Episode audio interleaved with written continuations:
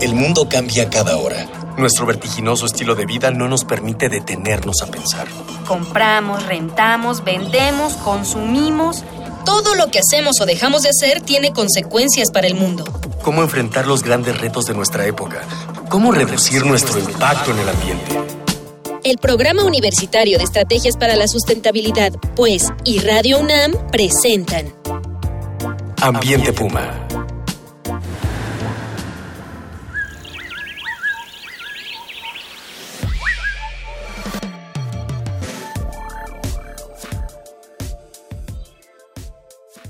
Qué gusto saludarles. Soy Miguel Ignacio Rivas y en nombre de la maestra Mireya Imas, directora del Programa Universitario de Estrategias para la Sustentabilidad de la UNAM, les doy la bienvenida en su programa Ambiente Puma, Voces, Ideas y Acciones Sustentables. Hoy estamos con Berenice Zambrano, que es la encargada de comunicación de Visitecas, y con Carlos Herreras, estudiante de la Facultad de Ciencias y estudia Ciencias de la Tierra. Estamos aquí para hablar sobre un reto, un reto que puede cambiar nuestras vidas y contribuir a la sustentabilidad de nuestra ciudad. Un reto que puede transformar nuestros hábitos, costumbres y mejorar nuestra relación con nuestro entorno. Y así comenzamos con nuestro programa Reto 22 días sin gasolina. Antes de empezar la plática con nuestros invitados, vamos a escuchar las voces de la comunidad estudiantil de la UNAM a quienes les preguntamos, ¿cómo te transportas a la universidad? ¿Usarías bicicleta para llegar?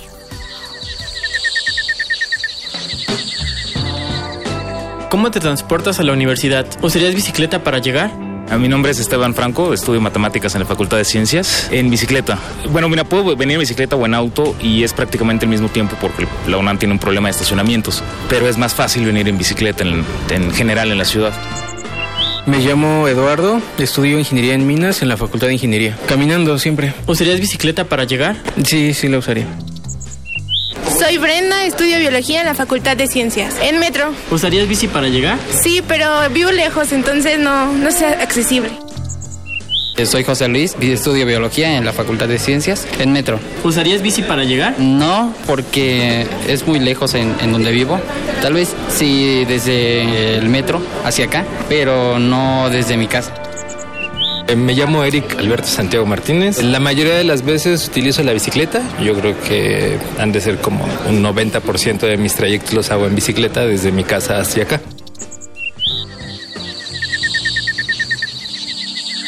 Muy bien, pues ya escuchamos a las voces de, los estudiantes de la UNAM. Pues aquí con Berenice y con Carlos vamos a platicar cómo, cómo nació la idea del reto 22 días sin gasolina. ¿Qué, qué motivó? ¿Qué, ¿Por qué dijeron, ay sí, vamos aquí con la UNAM y les vamos a decir que pues se transporten en bici? ¿Cómo nació? Bere. Bueno, Visitecas tiene, eh, uno de sus objetivos es subir más gente a la, a la bicicleta, que haya más transporte alternativo y también que hayan rutas más seguras para que la gente se atreva, se suba.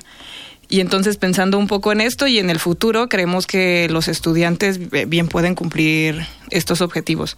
Porque si ahora un estudiante decide, o sea, un joven decide moverse en bicicleta, tal vez más adelante, cuando tenga oportunidad de comprarse un vehículo, eh, sepa que la bici es un medio de transporte eh, diario y los trayectos cortos los puede hacer y así lograr una movilidad más responsable.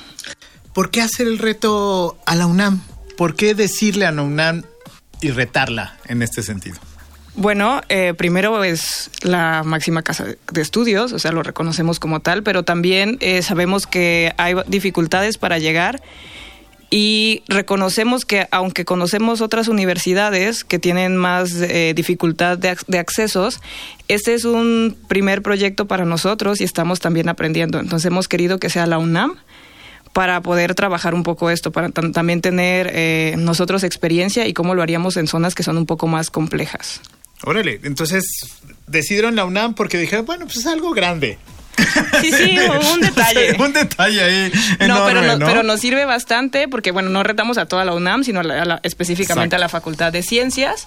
eh, que, bueno, también eh, los estudiantes de la Facultad de Ciencias eh, son se, es- se compara con las universidades que hemos retado en el interior de la República, o sea, la cantidad de, de estudiantes que hay de la- en la comunidad.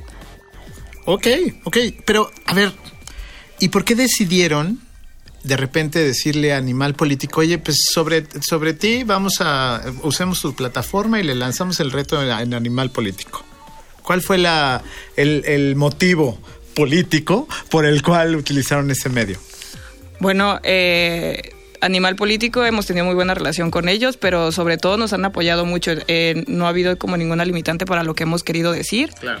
Eh, y es uno de los sitios más visitados. Eh, vaya, a nosotros nos va muy bien porque sale un poco nada más de hablarle a los ciclistas. Le podemos hablar a gente que está interesada en temas políticos en general. De movilidad. ¿no? Exacto. Ah, Es, es, es bastante amplio y hay gente, ¿sabes? Como ya con un poco más de conciencia, sensibilizada. Entonces a nosotros nos va muy, muy bien y el apoyo fue increíble. Ok, ok. Y bueno, y que de repente acepta la UNAM y en la Facultad de Ciencias. ¿Por qué aceptó Carlos la, el reto? Claro, bueno, pues en principio las autoridades de la universidad convocaron a los estudiantes para informarles del reto y pues no sé si es muy sorprendente, pero los estudiantes de la facultad aceptaron muy, muy contentos, se están organizando y están respondiendo muy bien al reto. Eh, Creo que en los números vamos bastante bien.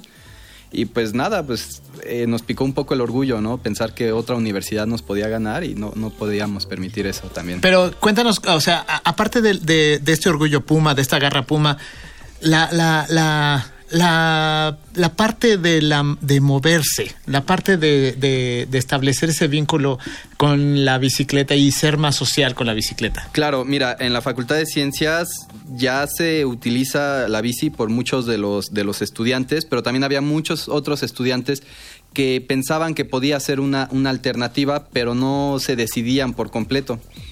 A partir de que se lanza el reto, pues muchos ven la oportunidad para comenzar. Ok, muy bien. Este, ¿qué les parece? Envíenos sus comentarios, nos interesa mucho su opinión. El día de hoy estamos regalando un ejemplar del título Cambio Global, Causas, Consecuencias, publicado por la UNAM y Editorial Siglo XXI, para la primera o primer radio escucha que nos diga a través de Twitter cuántas bicicletas cuenta el programa Bicipuma. En, nuestras vías de contacto son en Twitter, arroba eh, UNAM Sustentable, en Facebook e Instagram, Sustentabilidad UNAM, o al correo electrónico ambiente arroba puma. Recibimos con gusto sus sugerencias. Recuerden que con sus voces, entre todas y todos, estamos haciendo comunidad. Continuamos con Ano y Carlos Herrera aquí en el programa Ambiente Puma. Cuéntenos, ¿cómo se monitorea el reto? ¿Cómo sabemos cuántos kilómetros llevamos? ¿Qué medimos? Bueno, eh, hemos recibido apoyo y estamos colaborando con Vico App, que es una, Vico- es una aplicación colombiana que ha llegado a México y que funciona por medio de los mismos mapas y base de datos de Google. Entonces, cuando los usuarios marcan sus recorridos, nosotros podemos saber los kilómetros que hacen, eh, podemos empezar a conocer las rutas que están haciendo y tenemos una comparativa de si estos usuarios se hubieran movido en un transporte motorizado, bueno, sabríamos más o menos cuánto hubieran contaminado, pero como se han movido en bici, podemos sacar un, un promedio de cuánto hemos ahorrado en CO2. Son 130 gramos por kilómetro, ¿no? Aproximadamente, sí. Que va, va a variar porque esta es como... Esto está basado en unos datos europeos. Claro. Entonces, eh, es, es un poco aproximado. Ah, perfecto. ¿Cómo se inscriben los universitarios, Carlos? Bien, es sencillo, tienen que descargar la aplicación desde su tienda de aplicaciones favoritas. ¿Qué, Vico qué aplicación? Ah, ok. Vico App es B-I-K-O. Eh, se dan de alta con su correo o Facebook y posteriormente van a la página del reto, reto 22, reto22días.mx, diagonal Vico App, y ahí encontrarán es- el- la sección de la UNAM donde podrán descargar, a partir de ese momento ya están inscritos en el, en el reto y sus kilómetros cuentan para la Facultad de Ciencias. Veré. Eh, también quiero mencionar que en el sitio del, del reto, que es reto22días.mx, van a encontrar material de descarga, como lo es el Manual del Ciclista Urbano de la Ciudad de México.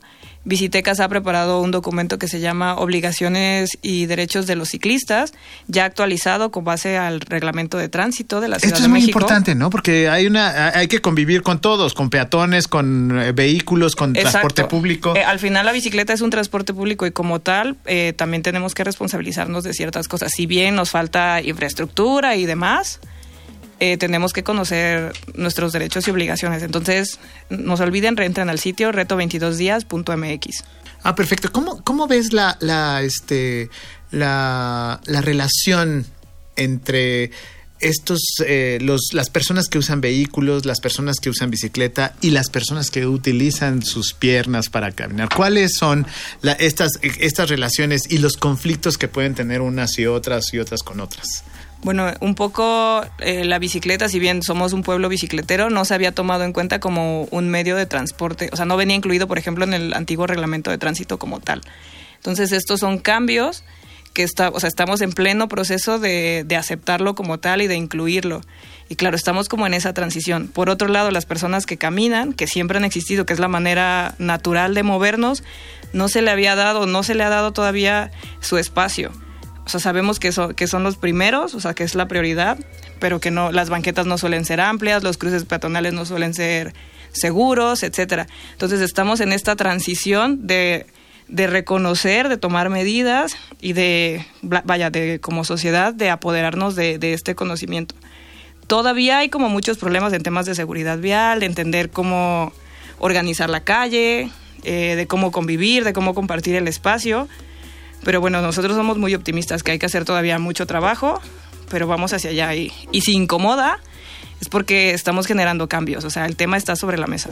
Ok, o sea, y tú, Carlos, en, en, en tu vida cotidiana, ¿cómo te beneficia el uso de la bicicleta? O sea, ¿cómo, cómo en estos cuatro, eh, en estos tres o cuatro años que has estado en la carrera, porque entiendo que ya estás por terminar el, sí. el, la carrera, este, ¿cómo te ha beneficiado el uso de la bicicleta y cuáles son los problemas que has tenido?